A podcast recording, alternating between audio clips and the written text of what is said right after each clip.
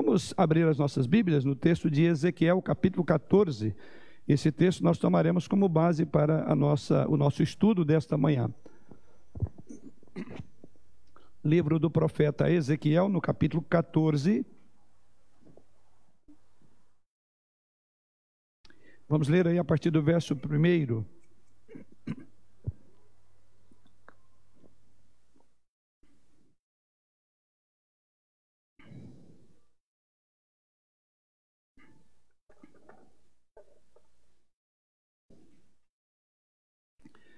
Ezequiel, capítulo 14, a partir do verso 1, nos diz assim a palavra do Senhor. Então vieram ter comigo alguns dos anciãos de Israel e se assentaram diante de mim. Veio a mim a palavra do Senhor, dizendo: Filho do homem, estes homens levantaram os seus ídolos dentro do, do seu coração, tropeço para a iniquidade que sempre tem eles diante de si Acaso permitirei que eles me interroguem?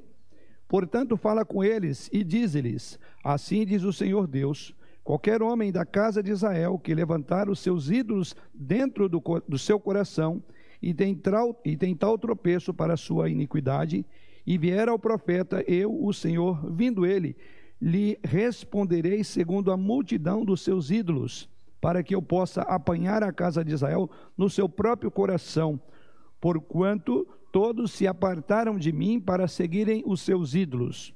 Portanto, dize a casa de Israel: Assim diz o Senhor Deus: Convertei-vos e apartai-vos dos vossos ídolos, e dai as costas a todas as vossas abominações, porque qualquer homem da casa de Israel ou dos estrangeiros que moram em Israel, que se, alinhar de, se alienar de mim e levantar os seus ídolos dentro do seu coração, e tiver tal tropeço para a iniquidade, e vier ao profeta para me consultar por meio dele, a esse eu, o Senhor, responderei por mim mesmo.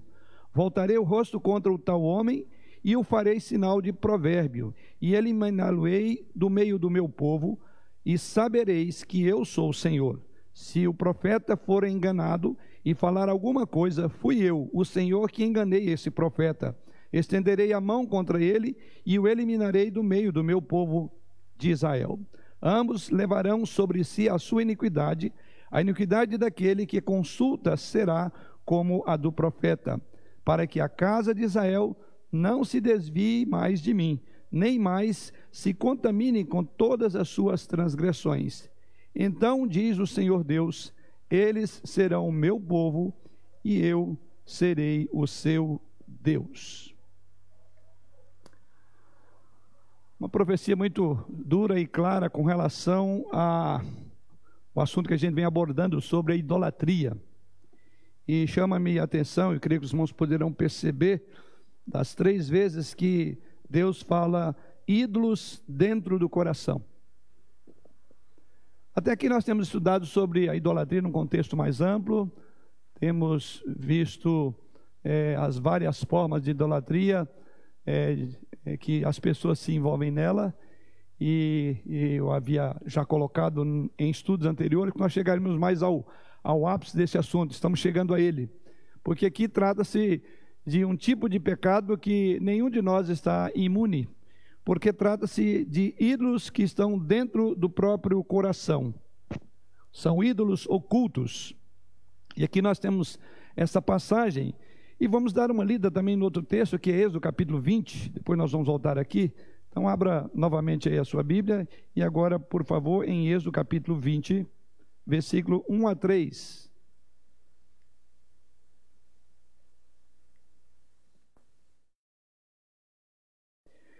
Diz assim o Senhor através da sua palavra, Êxodo 20, de 1 a 3. Então falou Deus todas essas palavras: Eu sou o Senhor teu Deus, que te tirei da terra do Egito, da casa da servidão. Não terás outros deuses diante de mim.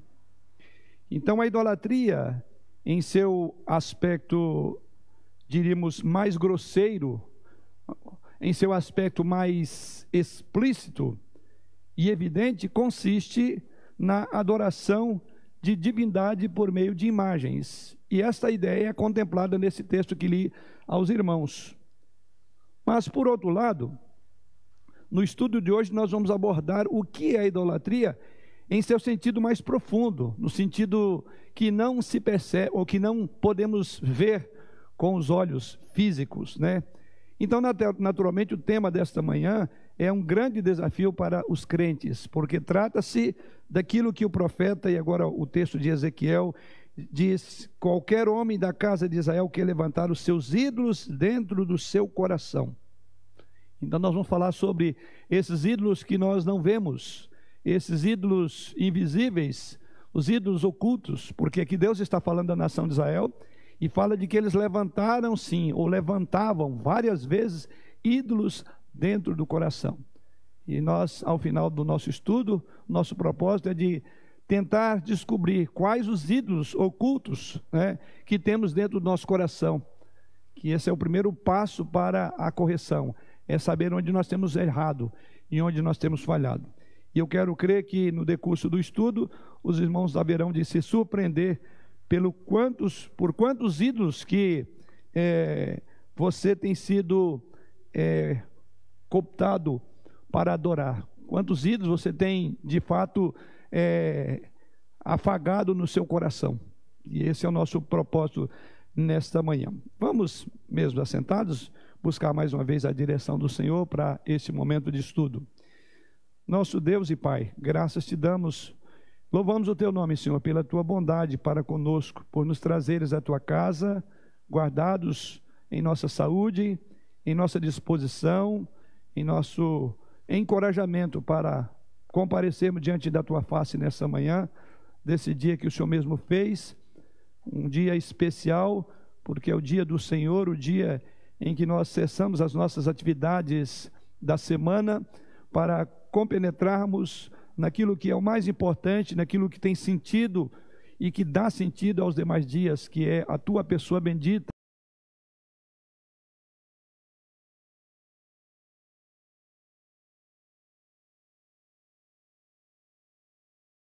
Presentes as condições adequadas, apropriadas para subir à tua casa. Te louvamos por este momento de comunhão. Te louvamos pela tua palavra, esse livro bendito, as santas escrituras, te louvamos pela liberdade que podemos gozar ainda no nosso país de poder proclamá-la de bom e alto som, de poder fazer com que esta palavra também chegue pelos meios de comunicação a muitos irmãos que, embora geograficamente estão distantes, mas podem acompanhar as instruções da tua palavra nesta hora. E agora, Pai, faça-nos voltar os nossos olhos, o nosso coração, o nosso pensamento, a nossa vontade, a nossa disposição para entender para aprender, entender, reter e praticar a tua palavra. E é em Cristo nosso Senhor que oramos gratos. Amém. Pois bem, irmãos, nesse assunto, naturalmente, temos muito a aprender.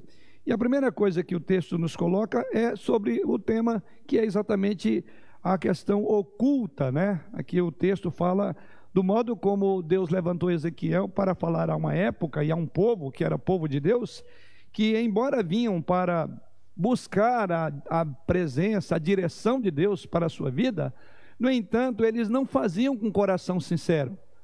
Na verdade, eles estavam brincando com Deus, eles estavam, não estavam levando Deus a sério. E é por isso que quando eles vêm, Deus levanta-se através do profeta e diz: Aguarde aí, eu vou falar. Na verdade, essas pessoas que estão vindo a você não são verdadeiras. Veja aí, é, verso de número 2: é, Veio a minha palavra do Senhor dizendo: Filho do homem, esses homens levantaram os seus ídolos dentro do seu coração, tropeço para a iniquidade, que sempre tem eles diante de si. Acaso permitirei que eles me interroguem? Ou seja, eles podem enganar você, mas eu leio o coração, eu conheço os pensamentos, eu sondo os propósitos, eu sei os intentos que cada ser humano tem. E ele diz: acaso eu vou responder as perguntas, as interrogações, porque elas não são verdadeiras, elas não são honestas. E por qual razão?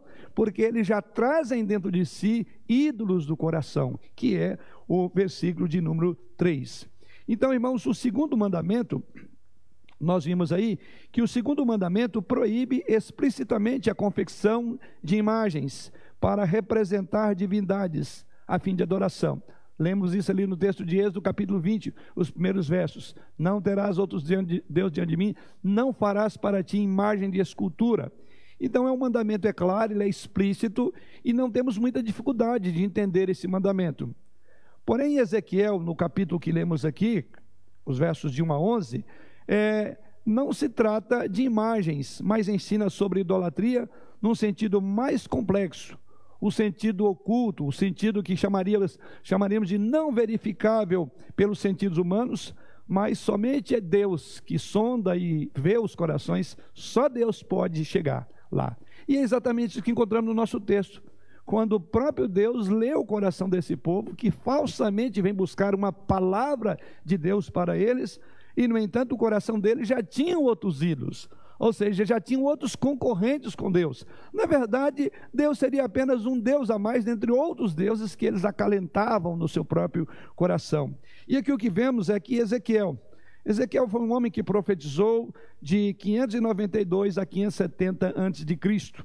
E em pleno exílio, aqui é o contexto dessa passagem, em pleno exílio ali na Babilônia, Deus levantou esse profeta para dizer duras palavras a Israel, particularmente aos líderes, aos anciãos, que é o, o propósito aqui, ou são esses que vêm a Ezequiel, conforme o texto que temos a considerar diante de nós essa, noite, essa manhã.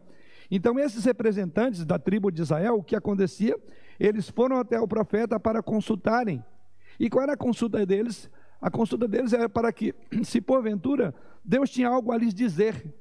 Mas, é, antes mesmo que eles pronunciassem, Deus já havia colocado a, a, a palavra na boca do profeta. E assim nós lemos lá no verso de número 3, né?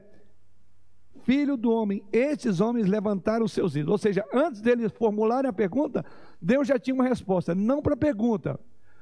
Deus tinha uma resposta para perguntas não feitas. Deus tinha uma resposta para um coração não revelado aos olhos humanos. Eles não falaram. E aliás, esse é um fator muito curioso quando nós olhamos é, essa profecia, né? Então, a, a primeira coisa que Deus faz aqui é, por assim dizer, desmascarar aqueles ídolos ocultos no coração do povo.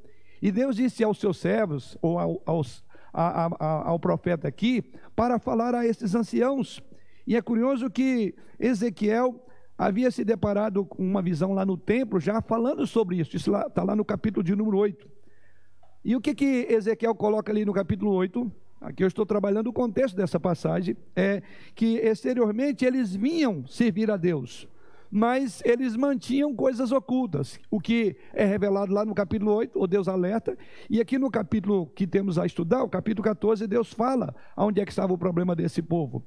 Ou seja, em vez de amor a Deus, de haver amor a Deus, em vez de serem sinceramente é, pessoas que estavam preocupadas com a palavra de Deus, eles na verdade era como uma uma rotina, era um, um, um, detalhe a mais na religiosidade do povo de Israel. É exatamente isso que está acontecendo. Assim, o, eles assentavam de forma muito piedosa diante do povo ou diante de Ezequiel. Então eles assentavam e fingiam, inclusive, serem espirituais. Por que, que eu digo assentavam? Porque o próprio contexto diz que raramente o profeta ia falar em público, ele ficava na casa dele. E geralmente eles apresentavam-se diante do profeta como que assim, Olha, Ezequiel, o que, que Deus tem para nós hoje? Que tipo de. Como estão as coisas? Como vai você? Então havia uma preocupação nesse sentido, é, como da época de Isaías, que embora buscavam a Deus, mas o coração, diz o profeta Isaías, capítulo 29, versos 13, verso 13, mas o coração estava longe do Senhor. É exatamente o mesmo contexto. Então eles vinham para buscar uma direção de Deus. Eles, digamos, iam à igreja para buscar um entendimento do que Deus tinha para a vida deles. No entanto, eles já vinham com seus preconceitos, os seus pressupostos já estabelecidos. Porque, na verdade, eles não estavam preocupados com aquela vontade singular de Deus, mas era uma vontade a mais, dentre outras vontades, de outros deuses que trabalhavam o coração. Por isso que Deus diz: olha, na verdade, eles estão querendo uma resposta, mas na verdade eu não vou responder porque eles são mentirosos porque na verdade eles acalentam outros ídolos, eles acalentam deuses no seu coração. Então Deus não desprezava e nunca desprezou e jamais desprezará alguém que busca ele com sinceridade, alguém que realmente quer saber o que, que a palavra de Deus diz. Contudo, Deus, e é vemos aqui, ele não divide a sua glória com outros deuses. Isso está lá em Isaías 42, verso 8. A minha glória não darei a outrem. Então a questão é: se nós buscamos a Deus com sinceridade, né, Deus sabe que estamos buscando, se nós realmente estamos vindo à igreja para ter uma palavra de Deus para a nossa vida, e palavra que não me entenda no, numa visão é, neopentecostal, é, é, uma palavra específica, um, um, um detalhe da sua vida, mas a palavra que preenche todos os vazios do nosso coração. Então, sendo assim, o que nós precisamos de entender é que Deus não despreza e Deus estará pronto para responder pela sua palavra. A questão é que aqueles que vinham buscar a palavra de Deus, no contexto deles, na verdade não estavam em busca da palavra. Então não foi por ter então coração contrito e sincero que aqueles anciãos consultaram o profeta. Não foi por desejarem conhecer a vontade de Deus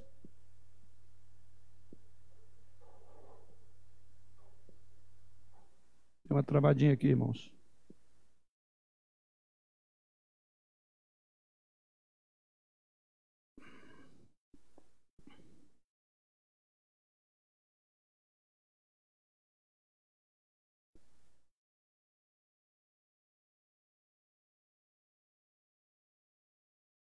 Nossa tecnologia faz parte.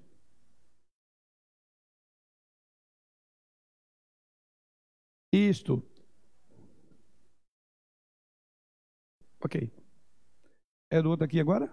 Para cá? Ok. Então, na verdade, não é a, o, o, que acontecia é isso. Eles não tinham uma atenção exclusiva, concentrada somente em Deus. Não é que eles criam no Deus de Israel. Né? O problema é que em seu coração eles não criam somente no Deus de Israel. Para eles pouco importava qual Deus daria resposta, desde que essas respostas fossem satisfatórias, fossem otimistas. É aquela questão: fala alguma coisa boa de mim.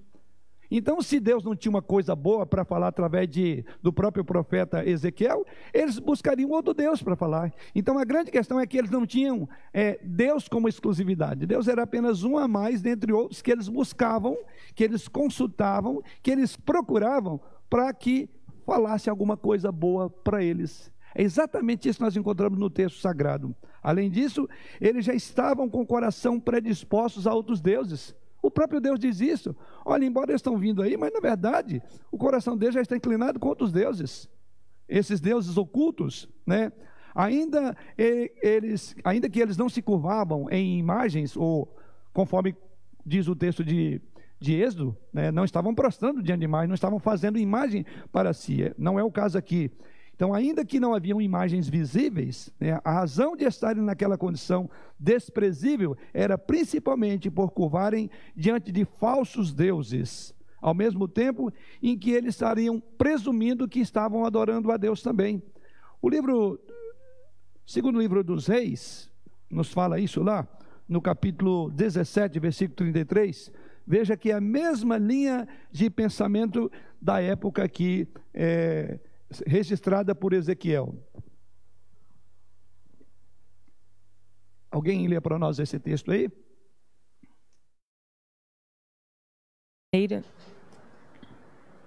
De maneira Aqui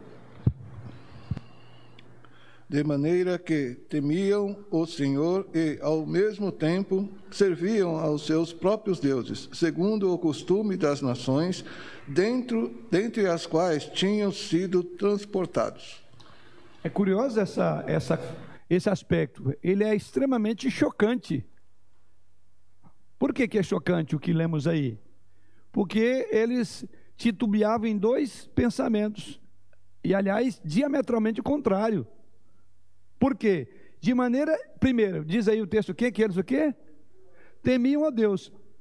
Mas a questão é que ao mesmo tempo serviam aos seus próprios deuses. Contradição absoluta.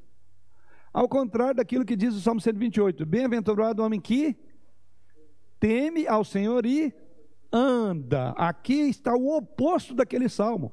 Aqui diz que eles temiam o Senhor, mas andavam em outros caminhos. Olha que coisa curiosa. Temiam o Senhor ao mesmo tempo que serviam aos seus próprios deuses. De que forma? Segundo o costume das nações, dentre as quais tinham sido transportados, avisados, alertados por Deus. Então, que contradição de termos, que absurdo que é a idolatria, que é o problema do ídolo oculto. E nenhum de nós está imune a esse tipo de contradição.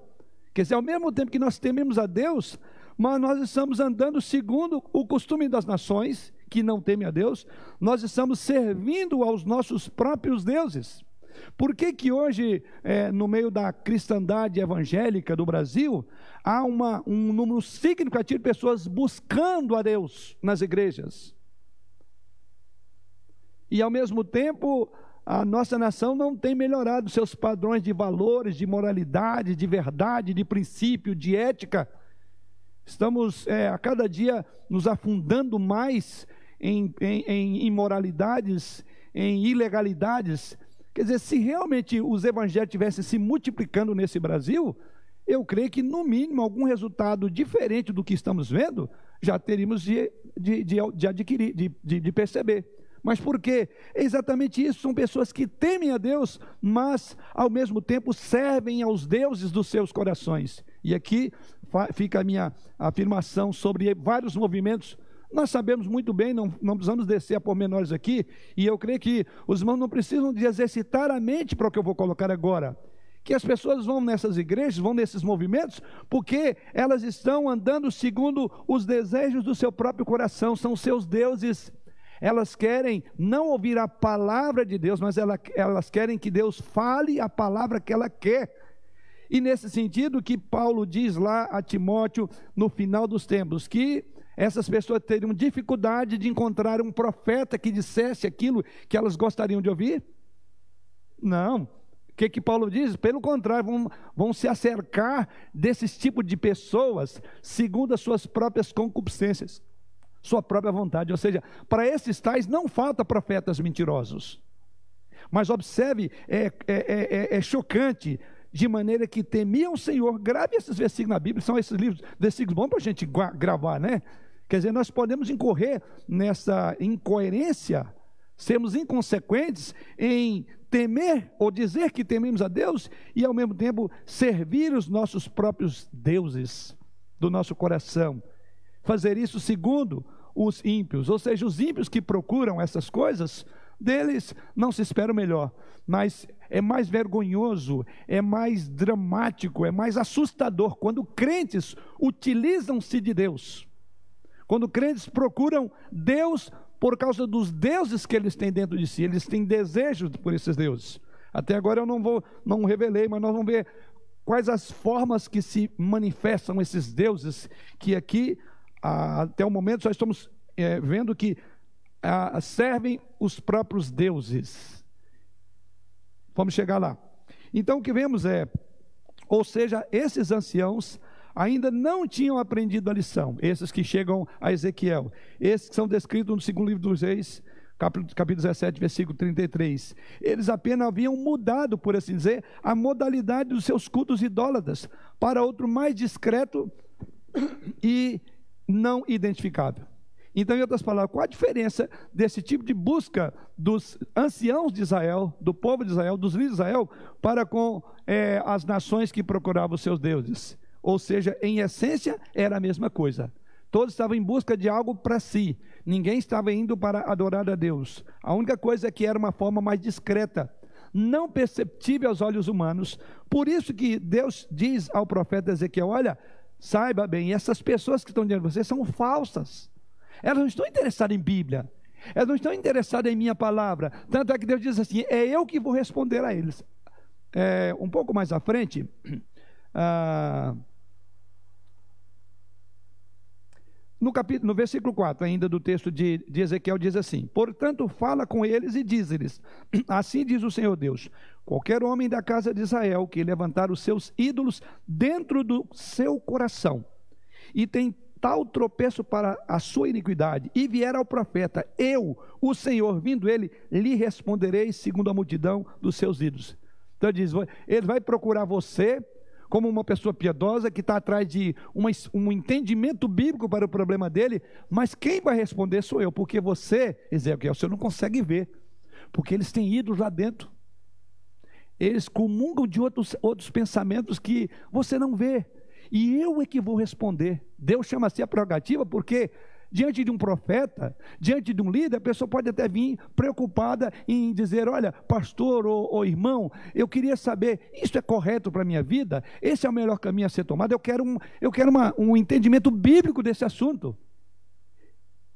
E você dá aquele entendimento, você explica, mas ela faz de ouvido de mercador. Saindo dali, ela vai fazer exatamente aquilo que ela foi orientada a não fazer. Então é possível sim que um líder, que o pastor explique, que o pastor fale, que ensine qual é o caminho. As pessoas dizem: olha, essa é uma palavra muito boa, mas eu tenho outras vozes que concorrem com essa voz que eu ouvi. E eu acho que isso é a opinião do pastor. Então, aí começa é, a, é, é, arrumar uma desculpa. Acho que foi rigoroso demais. Esse pastor, esse líder, ele é muito exigente. Não, o problema seu é com Deus. Então Deus faz assim: vou, não vai ter intermediário, eu vou falar direto a ele. Ele vai vir e eu vou falar com ele. É exatamente o que está acontecendo assim.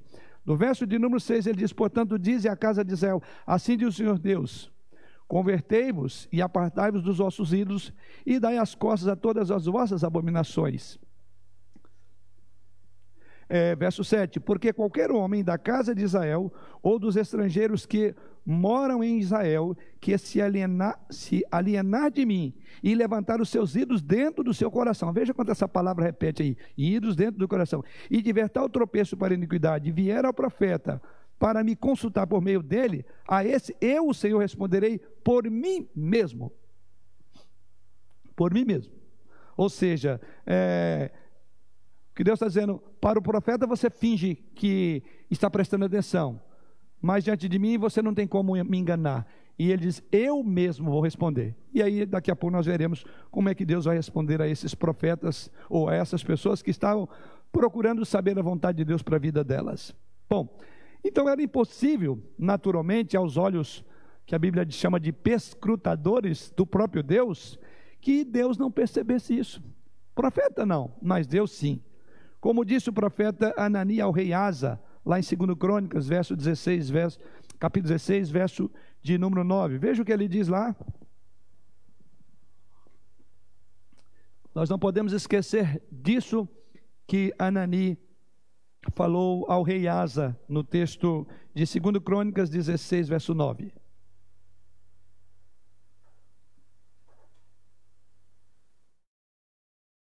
Vamos?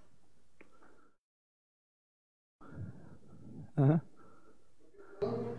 O Senhor, seus olhos passa, passam por toda a terra para mostrar-se forte para com aqueles cujo coração é totalmente dele. Isso. Nisto procedestes loucamente, por isso, desde agora, haverá guerras contra ti. Isto. Então veja a palavra de Anani ao rei Asa: quanto ao Senhor, seus olhos passam por toda a terra e sendo assim, para mostrar-se forte para com aqueles cujo coração é o quê? Totalmente dele. Deus sabe o coração que é sincero. Deus sabe o coração que o busca com sinceridade. E a Bíblia diz que um coração contrito e abatido, Deus não o desprezará. Mas um coração falso não subsiste na presença do Senhor. Como é o caso desses anciãos de Israel. Eram falsos eles tinham outros deuses. É, Deus concorria, era um concorrente a mais dentre outros que eles alimentavam no seu próprio coração. Assim, irmãos, o coração, que é um assunto importante, né? E esse é o tema que está aqui, a palavra é, diz aí, né? Ídolos dentro do coração, e repete-se essa expressão. Por que, que a Bíblia fala sobre isso? Porque o coração na Bíblia representa a sede de todo ser humano. O coração, na verdade, é o local secreto onde a palavra de Deus deve permanecer, habitar. Se assim não for, o coração se tornará trono de outro Deus qualquer. Vamos ler alguns textos que falam é, essa ideia que está colocada aí. Deuteronômio 4, e eu vou contar agora com alguns irmãos aí para me, me ajudarem, lendo Deuteronômio 4, versos 9 e 39, e depois o capítulo 6, verso 6. O mesmo irmão faça essa leitura, então mantenha aberta aí Deuteronômio 4, verso 9 e 39, e depois lá no capítulo 6, verso 6. Tão somente guarda-te a ti mesmo e guarda bem a tua alma, que te não esqueças daquelas coisas que os teus olhos têm visto, e se não apartem do teu coração todos os dias da tua vida, e as farás saber a teus filhos e aos filhos de teus filhos. Uhum. Verso 39 agora. Isto.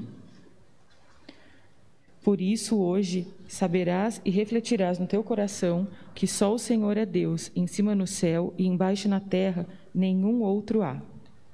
Os irmãos perceberam aí, depois vamos para o capítulo 6. Qual verso? É versículo 6. Essas palavras que hoje te ordeno estarão no teu coração. Veja onde é que esses textos, todos eles apontam. O, o, o centro de comando da nossa vida, que aí no texto é chamado de coração. Por isso que diz: guarda teu coração, presta atenção, pondera no que eu vou colocar. Prepare, porque o seu coração é ali onde todas as coisas acontecem. Ela é a sede, é, é, a, é, o, é o ponto central de aferição do seu ser principal, é o seu coração. Daí porque Deus adverte que esse coração deveria ser guardado, deveria ser pastoreado. Depois nós caminhamos lá para 2 Reis, capítulo 22, versículo 19. Segundo livro dos Reis 22, verso 19.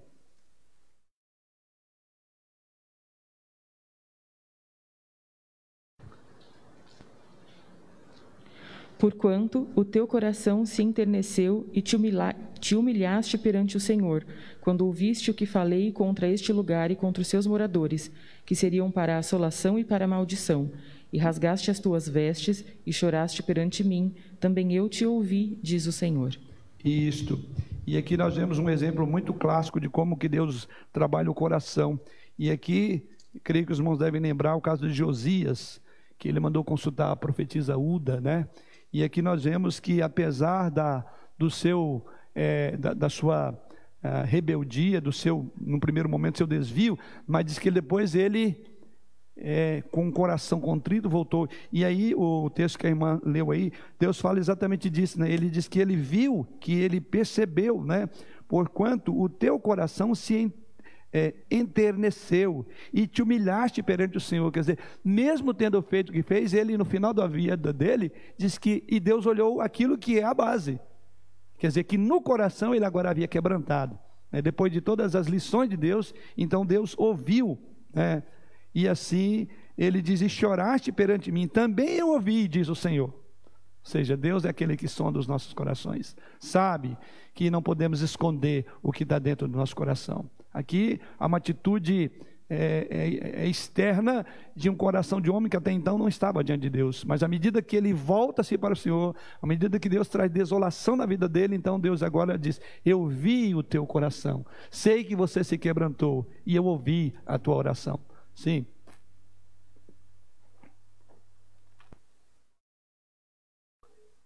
Não entendi.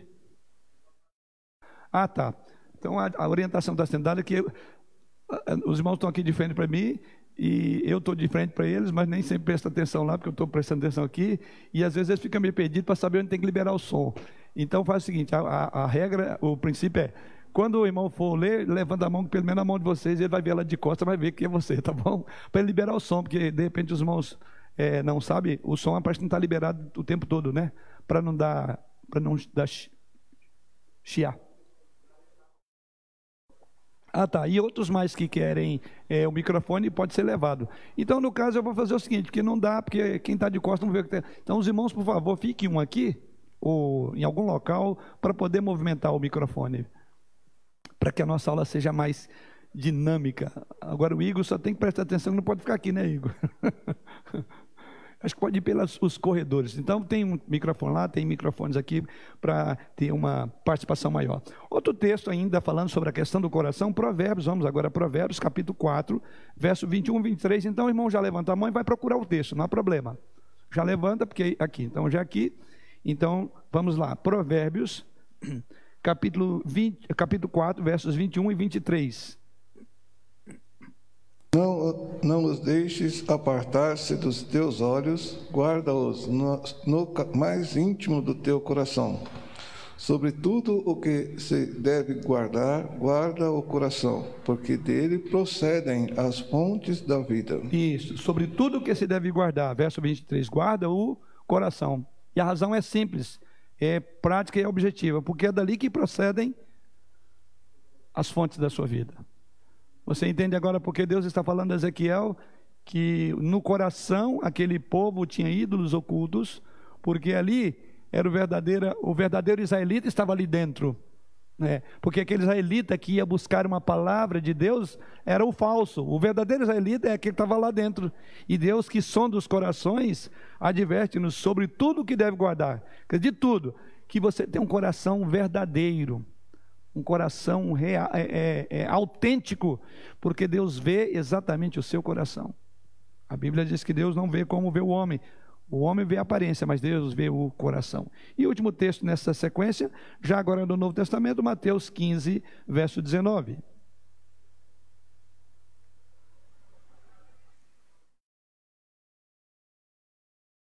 Quinze, 19, quem fará a leitura?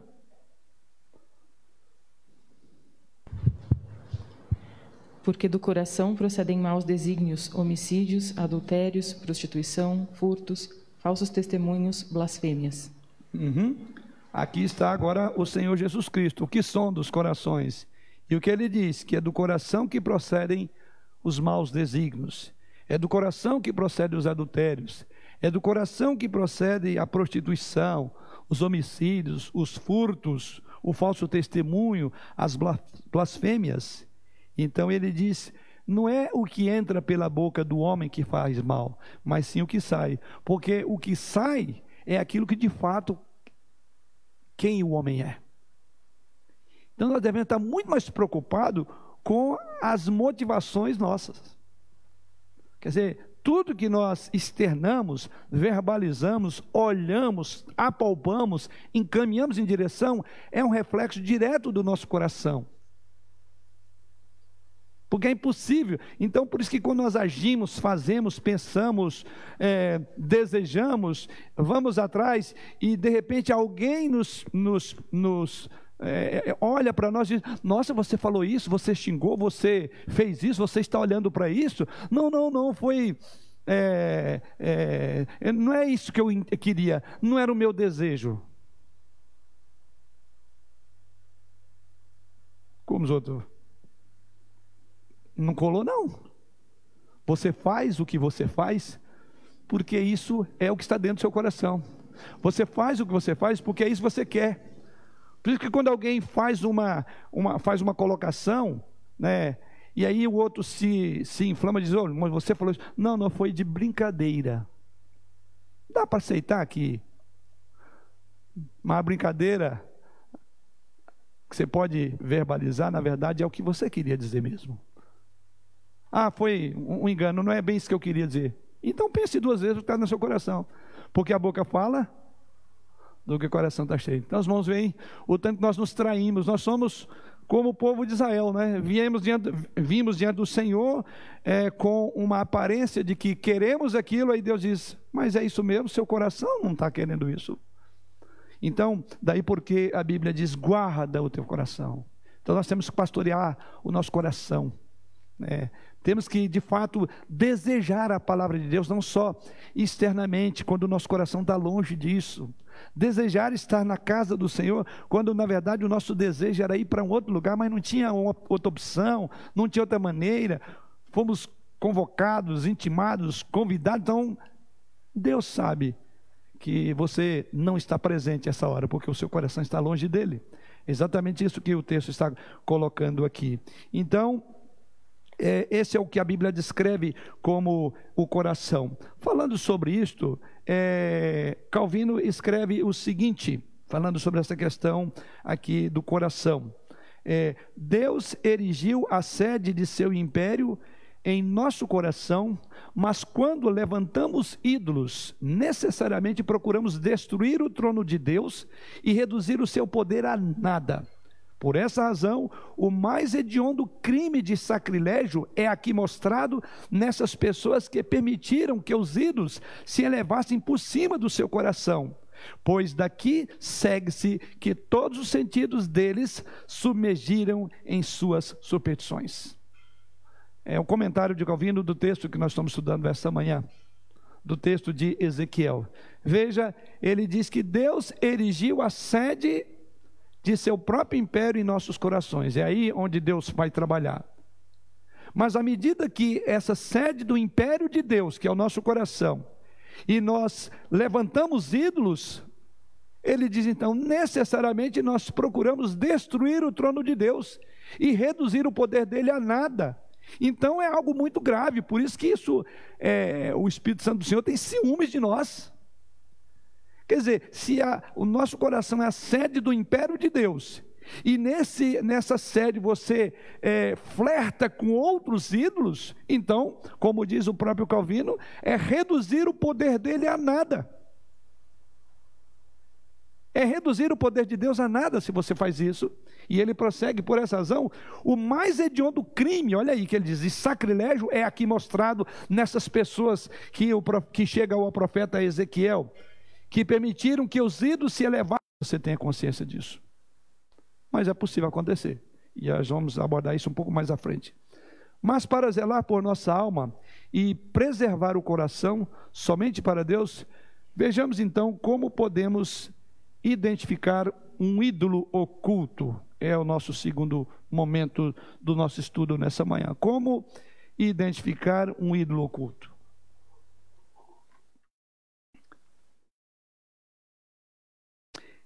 Isso é algo muito importante. E eu quero trazer aqui uma ilustração bíblica. Abra comigo aí Lucas capítulo 18, versículo é, 18 a 21. Evangelho de Lucas, capítulo 18, versículo 18 até o verso de número 21. Evangelho de Lucas 18, de 18 a 21. Nos diz assim a palavra do Senhor. Certo homem de posição perguntou-lhe: Bom mestre, que farei para herdar a vida eterna? Respondeu-lhe Jesus: Por que me chamas bom? Ninguém é bom senão um que é Deus. Sabes os mandamentos? Não adulterarás, não matarás, não furtarás, não dirás falso testemunho, honra teu pai e a tua mãe. Replicou, replicou ele: Tudo isso tenho observado desde a minha infância. Ouvindo Jesus, ouvindo Jesus disse-lhe: Uma coisa ainda te falta. Vende tudo o que tens, dá-o aos pobres, e terás um tesouro nos céus. Depois vem e segue-me.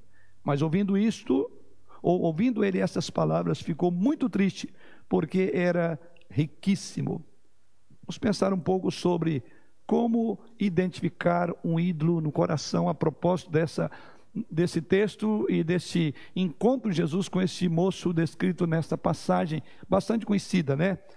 O jovem rico aqui, por exemplo, acreditava ser uma pessoa boa, ele acreditava ser uma pessoa devota a Deus, ele acreditava ser um, um, uma pessoa crente, é, sincera, de bom caráter.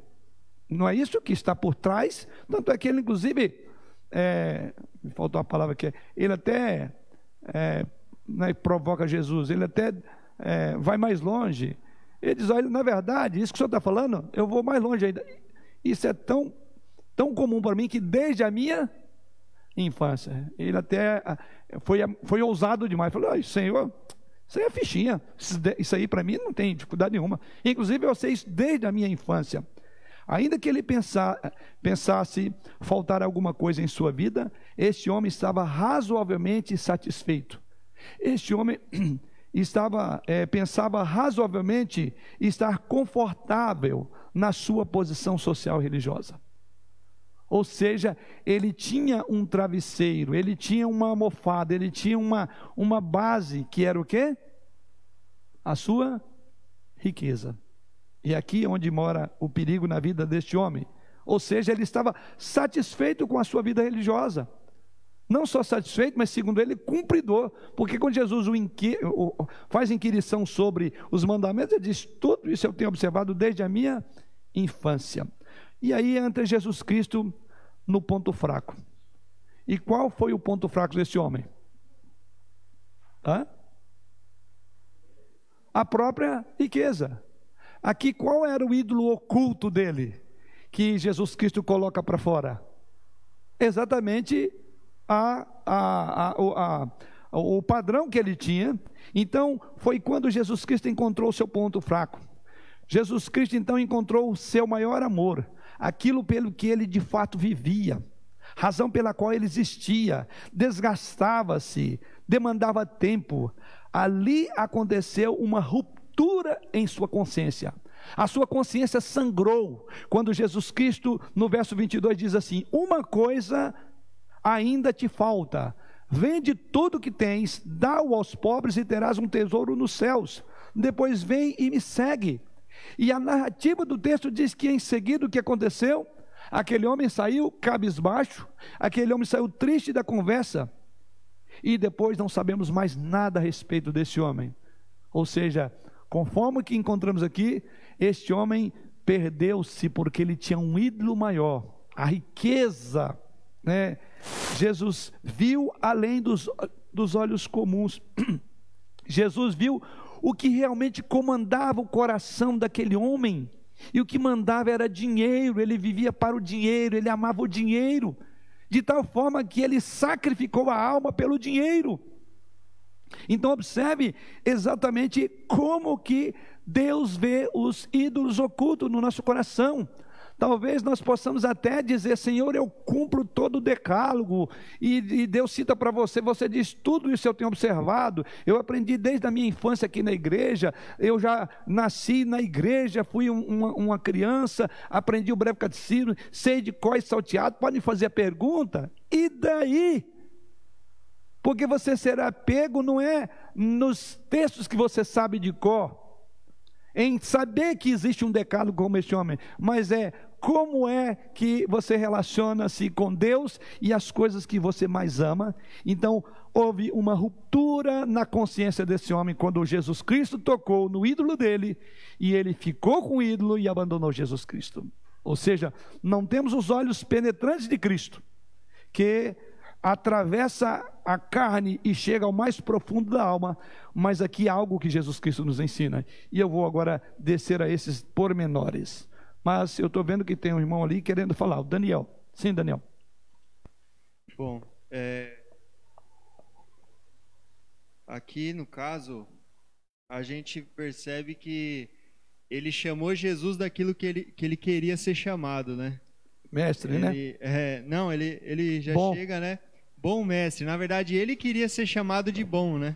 Uhum. Por causa dele guardar todo o mandamento, né? Então ele já chega para o Senhor, já dá para a gente perceber aqui que ele já chega é, realmente ídolo levantado no coração dele. Eu sou bom porque eu guardo os mandamentos, né? Exato. Então Jesus já enxergando né, o coração dele, já replica né, dessa forma que a gente vê depois, né? Só um bom que é Deus. Né? Isso. Né? Então... Ele, ele avaliou segundo a sua própria medida, segundo a sua própria régua, e não pela de Cristo, é, né? Então ele falou aquilo exatamente que ele queria ouvir, né? Do Senhor, uhum. ele tentou chamar o Senhor disso. É uma troca de elogios, um faz de conta, né? Que é mais ou menos o que está acontecendo aqui no nosso texto de Ezequiel, né? Era tudo um faz de conta. Na verdade, eles não estavam procurando a vontade de Deus, não, quando vieram a Ezequiel. Eles, na verdade, é, como temos colocado até aqui, o coração deles não estava naquilo ali. Então, bem, bem lembrado. Então, como podemos identificar é, um ídolo de uma forma simples? Respondendo a essa pergunta. Qual é a pergunta? A que em sua vida você não consegue dizer não? A que em sua vida você não consegue dizer não? A que ou a quem ou o que. Para que que você diz assim, isso eu não consigo fazer. Eu não posso fazer. Isso eu não me sujeitarei. OK?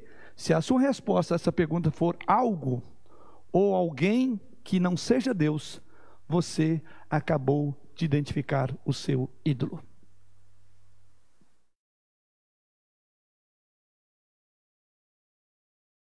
Há alguma coisa na sua vida, há alguém a quem você não consegue dizer não, saiba, esse é o seu ídolo.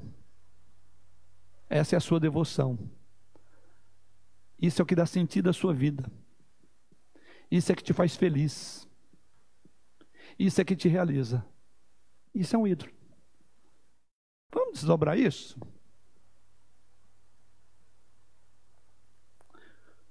Desdobrando, diríamos: primeiro, um ídolo pode ser qualquer coisa ou pessoa que tome o lugar de Deus em seu coração e comande a sua vontade, comande os seus desejos, comande as suas ações. Isto é um ídolo, queridos. Irmãos, qualquer coisa, qualquer pessoa que fala mais alto do seu coração, faz os seus desejos, as suas inclinações caminharem para um lado, isto é um ídolo. Pense seriamente sobre isso. O que tem comandado os seus desejos, a sua vontade, o que tem tomado o lugar de Deus, aquilo para o qual você diz, olha, eu sacrifício Deus no altar, porque isso eu não posso abrir mão um pecado oculto, um desejo ilícito, que você não consegue abrir mão dele, porque isso satisfaz, isso agrada, isso te realiza, esse é o teu ídolo. Ele é maior do que Deus. Então, desejos, ações, por isso que Jesus que diz: onde estiver o teu tesouro, ali estará o teu coração. Para onde teus olhos olham, aonde a sua mão toca, para onde os seus pés mais correm, o que você mais busca na sua vida, isso pode converter-se num grande ídolo. Algo do qual você diz: Eu não posso viver sem. Eu não posso viver sem esse amor. Será? Eu não posso viver sem essa pessoa.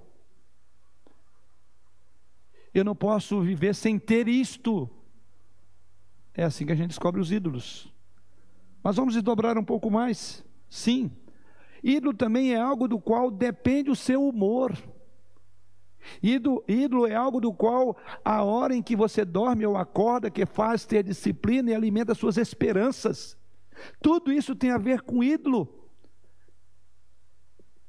Veja tanto que o conceito de ídolo e de, de, de idolatria é profundo. Não é à toa que o Decálogo inicia falando exatamente sobre algo que Deus queria que o seu povo estivesse muito consciente, porque seria algo que estaria trabalhando a super, super, superfície dos corações do seu povo. É algo que não seria de uma forma rápida percebida a, a, a, a olhos nus mas sim alguma coisa lá dentro. Era algo então, como diz aí, é, o seu humor, a hora em que você dorme ou acorda, em que faz você ter disciplina e alimenta suas esperanças.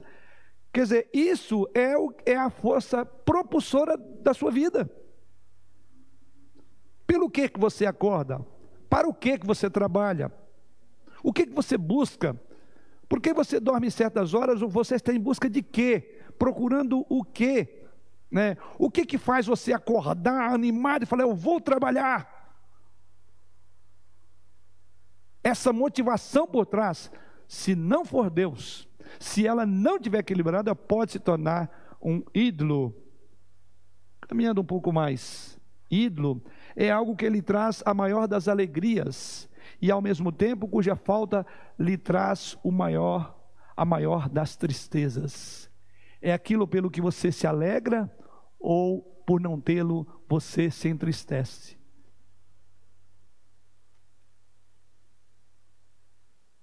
Pense nisso. que que traz alegria? O que que o faz feliz? Ou o contrário, o que que te decepciona, o que que te entristece?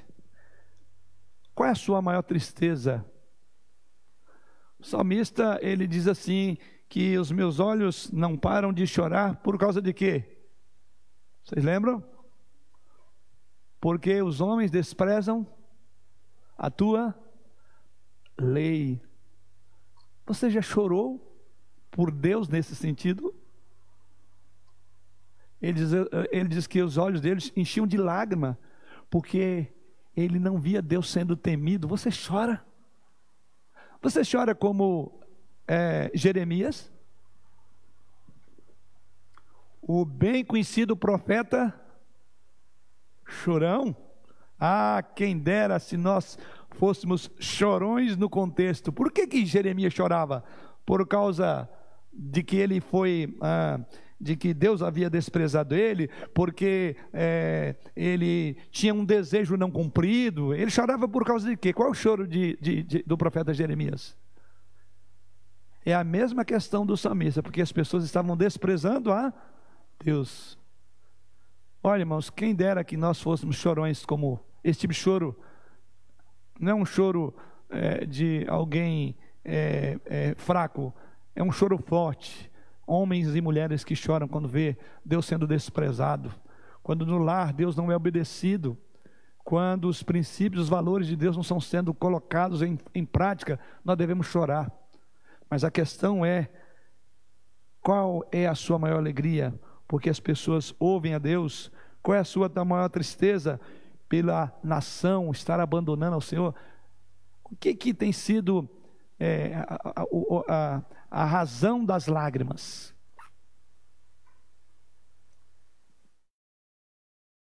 É um ídolo? E por fim, sim, o ídolo pode ser dinheiro, prazer, sexo, filho, marido, esposa, trabalho, carreira, comida, exercício físico ou prazer, leitura e até mesmo estudo. Em outras palavras, tudo aquilo que nós estamos envolvidos pode converter-se em um ídolo. É o modo como isso domina você, ou vou voltar àquela primeira pergunta, né? Ou seja, a que em sua vida você não consegue dizer não? A sua resposta vai dizer: é aqui que está o meu ídolo, é aqui que mora o meu perigo. Eu não consigo viver sem isto. Ou não consigo é, viver sem ser correspondido no meu amor por isso. Então, o seu marido e a sua esposa pode ser o seu ídolo. Se ele é que te dá razão e sentido, ou ele que tira de você toda alegria, ou seja, a sua alegria está confinada. Primeiro, e esse é um assunto que nós vamos abordar mais lá na frente. Quando você confia em um ídolo, ele trai, ele te destrói, ele te acaba totalmente. Mas é tão envolvente que você morre por ele, você sofre por ele e não tem nada dele que poderá te dar razão de viver. Porque um ídolo não faz nada, a não ser a, a, a não ser destruição completa. Então as pessoas elas morrem grudadas no seu ídolo, sufocadas com eles.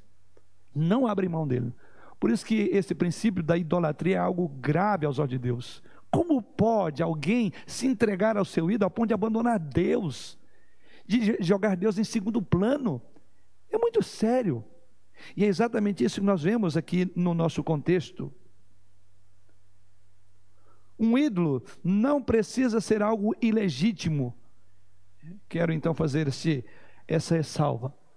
Pelo que nós vimos no tópico anterior, ou seja, o prazer, o sexo, o dinheiro, marido, esposa, trabalho, carreira, comida, exercícios físicos, leitura, estudo, são coisas ruins?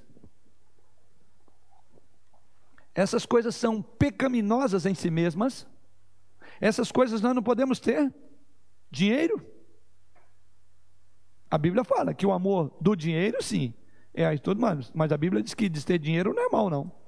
Mas quando ele faz o que ele fez no coração do jovem rico, quando ele apodera de você, quando ele exige adoração, sua energia, sua força, seu tempo está focado só em ter dinheiro, saiba, ele é o ídolo. Ele está mudando as coisas. Não é para a, a, a felicidade, mas para a adoração. Então, a própria sexualidade, o prazer, esposa, trabalho, filhos, marido, não há nenhum problema, até mesmo um hobby, não há.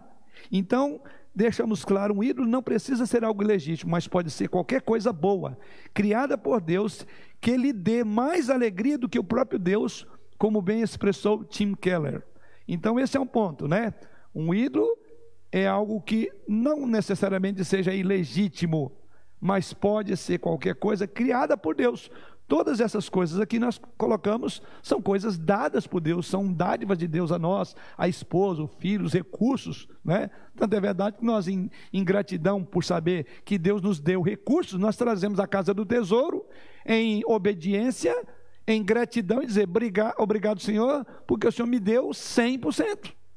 Então é um objeto, é algo dado por Deus, criado por Deus mas quando isso lhe dá mais alegria, e quando nessas coisas você procura ter a realização, então aí Deus já não tem o trono do seu coração, porque essas coisas você vai lutar por ela, você vai morrer por ela.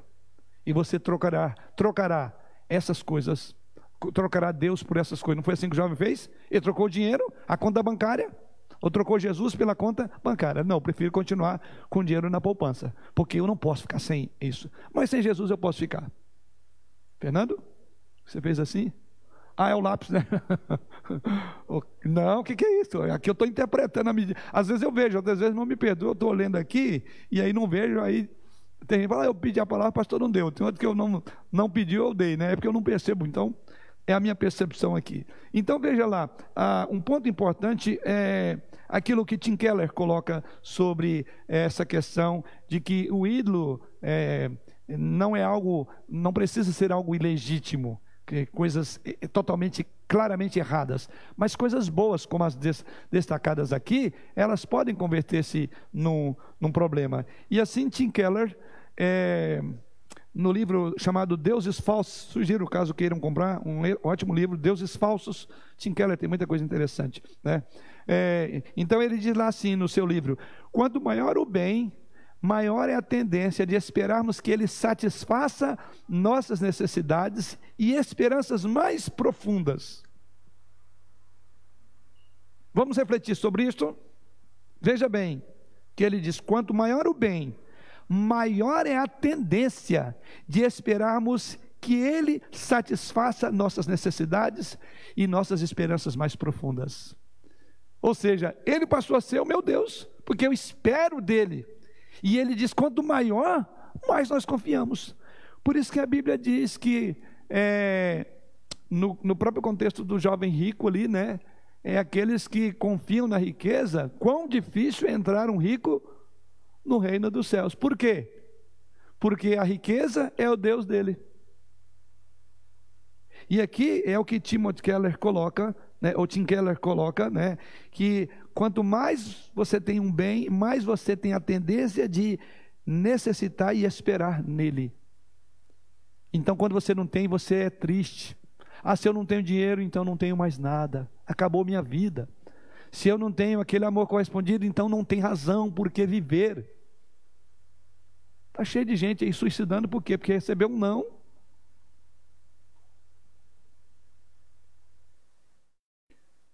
Qualquer coisa pode servir como um falso Deus, especialmente as melhores coisas da vida. Aí que está a coisa mais perigosa. Aquilo que você tem de melhor pode ser o seu ponto neurálgico. Conforme Keller coloca, qualquer coisa pode servir como um falso Deus, especialmente as melhores coisas. Veja onde é que o diabo trabalha. Não é à toa que a palavra de Deus diz: aquele que está em pé, olhe para que não caia. Fique atento. A, se os irmãos observarem bem a luz da história bíblica, dos grandes homens da, igreja, da, da, da igreja, é, da Bíblia, a, o ponto mais fraco deles era o seu ponto mais forte. Dos patriarcas, qual era o ponto mais forte de Moisés? Destacar nas Escrituras. A sua. Hã? Não. Onde ele falhou? Pode falar que os irmãos estão aí, eu não consigo. Pode... É mansidão. O homem mais manso da terra não suportou vendo os seus é, o seu povo sendo maltratado pelo egípcio, lembra? E foi lá. Como é que pode alguém manso foi lá e matou? Abraão é um homem é considerado nas escrituras e de fato é o pai da fé. Mas não foi uma nem duas vezes que ele mentiu porque não confiou. Inclusive expôs a esposa dele, lembra? Na trajetória dele, expôs a esposa dele ao ridículo, quer dizer, a uma situação terrível. Faltou fé. Então, é, qualquer coisa pode servir como um falso Deus, especialmente as melhores coisas da vida. Naquilo que você acha que é, é o mais forte, cuidado, que talvez esse seja um ponto muito perigoso da sua vida. Isso pode se converter, é, transformar numa idolatria. Então, queridos, identificar um ídolo pode não ser tão difícil, mas poderá ser muito doloroso. Ou seja, identificar, eu creio com base nas colocações que estamos deixando aí para os irmãos, não é difícil você identificar, falar, oh, eu acho que isso aqui então, a propósito que eu estou vendo, isso pode ser um ídolo. É, é aquela, é simples assim, né? O que em sua vida você não consegue dizer não?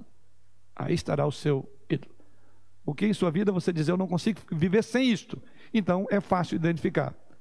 Então, se por um lado não é difícil identificar um ídolo na nossa vida a partir das instruções bíblicas, mas é muito doloroso. Foi doloroso para o jovem rico, tão doloroso que ele preferiu o quê? Continuar com o seu ídolo e abandonou a Jesus. Tá? No caso de um cristão, contudo, por mais que ele ame um ídolo no seu coração, o seu amor por Jesus e a meditação no sacrifício na cruz serão tão gratificantes que ele finalmente se livrará de qualquer coisa que crie obstáculo para uma vida de adoração sincera e entrega total a Jesus. Ah, irmãos, aí a cruz. Você pega todos os seus ídolos e olha para a cruz. É aquilo que o apóstolo Paulo diz, né? Que o amor de Cristo nos constrange. Julgando nós isto, um morreu por todos, logo todos morreram, para que esses que vivem não vivam mais para si mesmo, mas para aquele que por eles morreu e ressuscitou. Se a cruz não é maior do que qualquer ídolo, não tem salvação, não tem esperança. É na cruz que nós vimos quão é, efêmero, quão vulgar, quão passageiro são as coisas que nós nos apegamos. Porque ali é o fim de todas as coisas, tá? Esse ensino é fundamental. Se aquele moço houve uma ruptura na sua consciência quando Jesus Cristo colocou o ídolo dele em choque, em xeque, melhor dizendo, deixar a riqueza. Assim, eu não tenho dúvida que deve haver uma ruptura em nossa consciência quando a cruz se levanta entre nós e os nossos ídolos. Eu é o meu encorajamento. É nela que eu descanso. É nela que qualquer dúvida se dissipa, é quando eu olho para a cruz olho o maior presente de Deus, olho a beleza de Deus em Cristo, olho o amor. Eu enxergo aquilo que a, as Escrituras dizem: não há maior amor do que esse, de um justo morrer por pecadores, do Senhor da glória descer e fazer esse homem como nós, sangrar, com toda a sua perfeição, com toda a sua glória, ele abandonou, deixou tudo isso. A cruz não nos comove. Então, cada vez que os seus malditos ídolos levantarem, destrua-os com a cruz. Olhe para Jesus. Olhe para o servo sofredor, não foi por ele que ele sofreu. Olhe para o, o valor de Jesus Cristo. Olhe para a glória de Cristo. Queridos, não tem outro caminho se de fato queremos abandonar a nossa idolatria. Então eu diria que a cada dia que, ah, que os ídolos vão crescendo no nosso coração, a cruz vai se apagando, vai se dissipando dos nossos olhos. Então corra para ela novamente, olhe para ela, perceba ali aquilo que o apóstolo Pedro coloca lá na sua epístola, que não foi ouro nem prata pago por você, não tem preço maior, porque por você foi derramado sangue precioso, que nem prata nem ouro do mundo inteiro é capaz de comprar. Então, essas coisas que precisam ser colocadas, nós precisamos de confrontar os nossos ídolos com um valor maior, com um bem maior, que é Jesus. o próprio Jesus ilustrou isso em várias parábolas. Né? Aquele homem que tinha um campo, que era rico, e ele vendeu porque tinha algo precioso, que tinha uma joia preciosa, uma pedra de, de valor, e vendeu todas para conquistar Assim é. Se Jesus, então Jesus tem que aparecer para nós como de fato ele é. Então, quando nós nos apegamos aos ídolos, é porque nós perdemos a noção de Jesus, não sabemos mais quem é Ele. E quem busca a Jesus e algo mais não encontrou o Jesus das Escrituras, como muitos fazem. Há pessoas buscando, estão à procura de algo mais, como dizia John MacArthur no seu livreto. Não entendo como estamos à procura de algo mais. Então, o que nós devemos fazer? Se temos concentrado a nossa energia, o nosso tempo, o nosso, a nossa, a, a, a, nossa, os nossos recursos em busca de algo, dedique toda essa energia, essa força em busca de Jesus, de conhecê-lo mais. Então a idolatria ela aflora mais no nosso coração por ignorância de quem é Deus, por ignorância do que foi feito por nós na cruz, por ignorar o sacrifício de Jesus. Por isso que ela é ofensiva. Então volte para a cruz, olhe para o Senhor crucificado. É na cruz, então, que nós podemos é, não só identificar, mas matar o nosso ídolo, né? É entender que só Jesus Cristo, somente uma vida de adoração, de obediência a Ele, uma vida de é, entrega sincera e total, é que nos é, poupará, é que nos livrará, melhor dizendo, da, da, dos ídolos ocultos que temos no nosso coração. Então é isso. Quando uma pessoa começa em busca desses ídolos, se afeiçoar a ele, é porque ela já perdeu a noção da cruz. Ela já está longe de Deus. Por isso que é algo muito sério. Não é exatamente isso que está acontecendo com o povo aqui. Não é isso que aconteceu em toda a trajetória ali no, no, no Êxodo. Quantas vezes eles voltam para os alhos e cebolas e os alhos e cebola? Então, e, e foi toda uma trajetória da nação de Israel. Mostraram que eles tinham os ídolos ocultos. E à medida que esses ídolos ocultos começaram a tomar conta do coração deles, chegou a um ponto tão grave em que não era mais oculto, era descaradamente revelado. Eles faziam eh, os altares, lembra?